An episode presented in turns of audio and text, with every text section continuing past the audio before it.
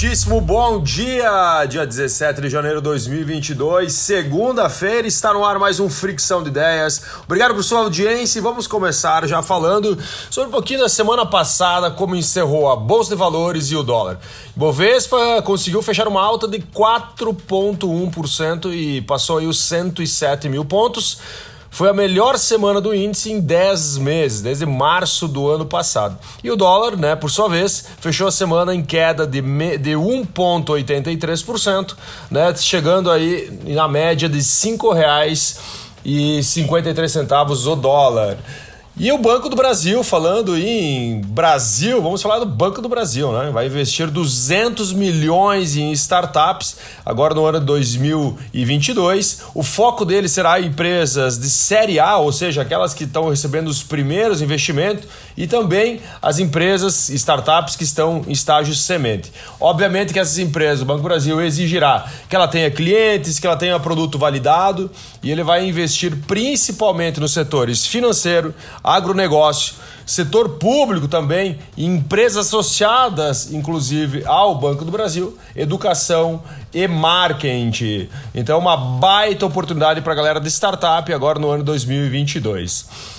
Falar um pouquinho agora sobre soja. Ó, soja está sendo novamente, a produção de soja brasileira está sendo cortada nessa safra 21-22.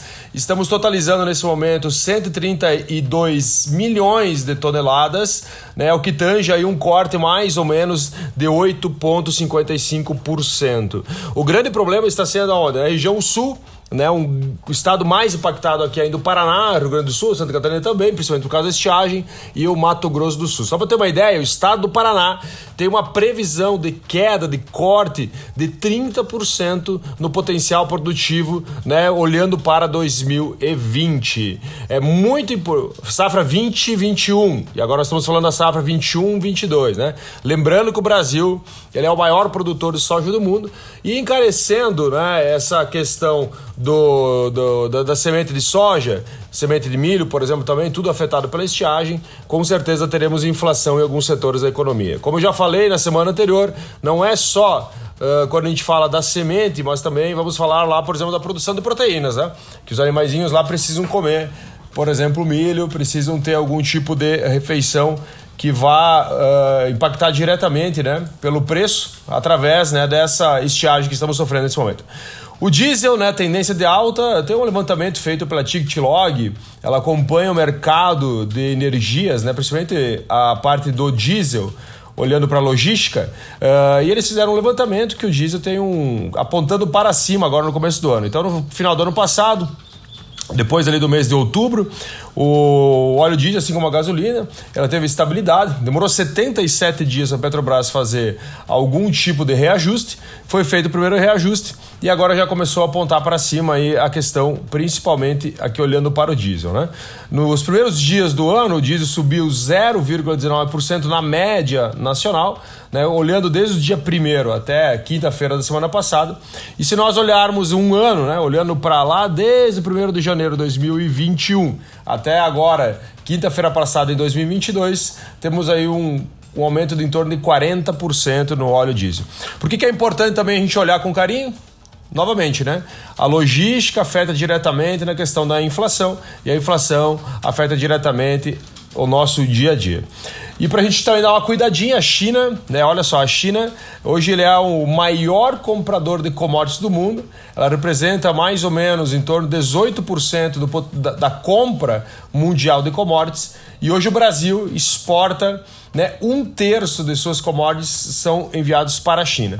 Então, por que, que é muito importante nós olharmos para o que eu vou falar agora?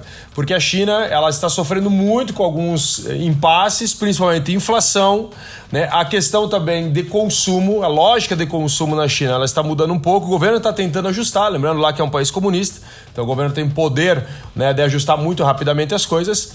Mas mesmo ele ajustando rapidamente as coisas, possivelmente a China não vai crescer o que está uh, uh, indicando, né? o que estava ela provisionando. O crescimento agora 2022 era mais ou menos em torno de 8% a, a previsão do governo chinês. Né? E alguns estudiosos já estão falando em menos de 4% o crescimento. Parece muito, né? comparando aqui com o Brasil, por exemplo, mas para a China né? Um país que está em, em franco desenvolvimento, querendo se tornar aí a grande potência mundial até 2030, né? Um crescimento metade do projetado é um grande problema. E isso faz com que né, a China possa fechar algumas portas. Vou pegar um exemplo que eles já anunciaram, inclusive falei na semana passada ou na retrasada, sobre a China anunciando que ela vai investir na produção de algumas commodities para depender menos do mercado externo.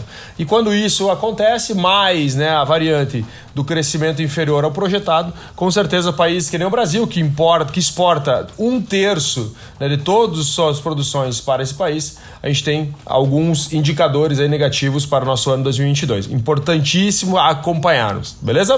Vamos falar um pouquinho de futuro. Olha só, tem uma fintech que ela financia campanhas de marketing, ou seja, pô, o cara não tem dinheiro lá para fazer uma campanha de Facebook, Google Ads, Insta Ads, o que, que acontece? Essa, essa fintech vai lá e financia, ou seja, joga o dinheiro na frente para as empresas. Ela teve um crescimento em 2021 de 34% ao mês. Ela é uma empresa que foi fundada em junho de 2020 ali na pandemia, né? O seu CEO, ele inclusive na entrevista que estava nesse relatório, ele informou que ela foi criada justamente aproveitar a onda, né, que aconteceria por causa da Covid, no sentido da compra online e tudo mais, e hoje ela está crescendo, apontando 34% ao mês né, em 2021.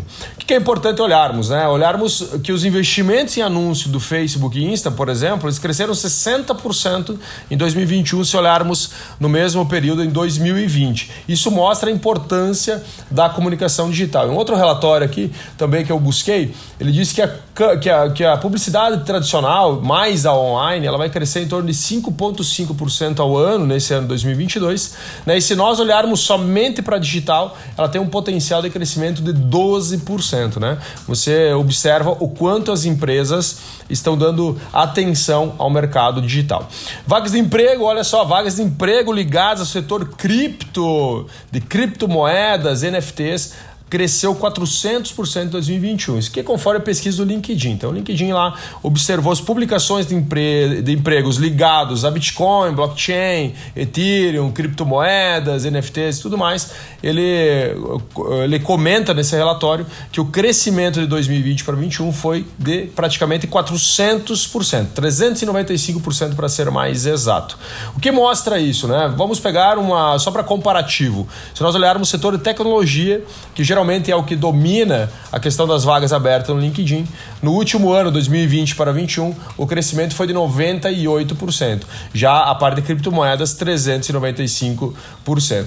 É um mercado que a gente tem que olhar com muito carinho. Há uma possibilidade muito grande de termos várias empresas surgindo nesse mercado. Também, obviamente, dependendo muito de tecnologia, né, que é o segundo mercado aí com maior crescimento de vagas ligadas lá no nosso querido LinkedIn.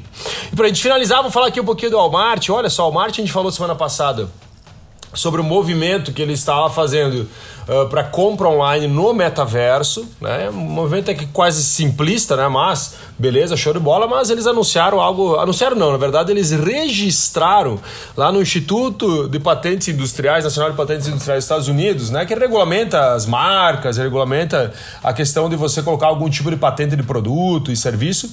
E eles foram a, a, a, a CNBC, né, foi lá e pesquisou sobre as últimas patentes registradas e viu que o Walmart falou, pô, o Walmart que registrou algumas coisas interessantes. Registrou lá, por exemplo, como produzir e vender bens virtuais, incluindo eletrônicos, artigos de decoração, brinquedos, materiais esportivos e produto de higiene pessoal dentro do metaverso. Né? Outro, outro registro, a própria moeda própria dentro do metaverso. E olha só que loucura, né? Uma empresa centenária, 100% tradicional, está indo dentro do metaverso né, para vender, ó, criar e vender produtos, né, como eletrônicos, artigos de decoração e outros, né, mostrando que literalmente, mesmo sendo algo que muitos acham que é só uma moda, né, grandes players estão investindo forte nesse mercado. E o Walmart, acredito eu, que agora deve colocar muita energia né, sobre o metaverso para justamente transformar essas patentes registradas, né, ou pelo menos a, a solicitação do registro, em algo que realmente se efetive. Tá bem? Muito obrigado pela sua paciência, uma ótima semana e voltamos amanhã, terça-feira, com mais uma fricção de ideias. Um abraço, valeu!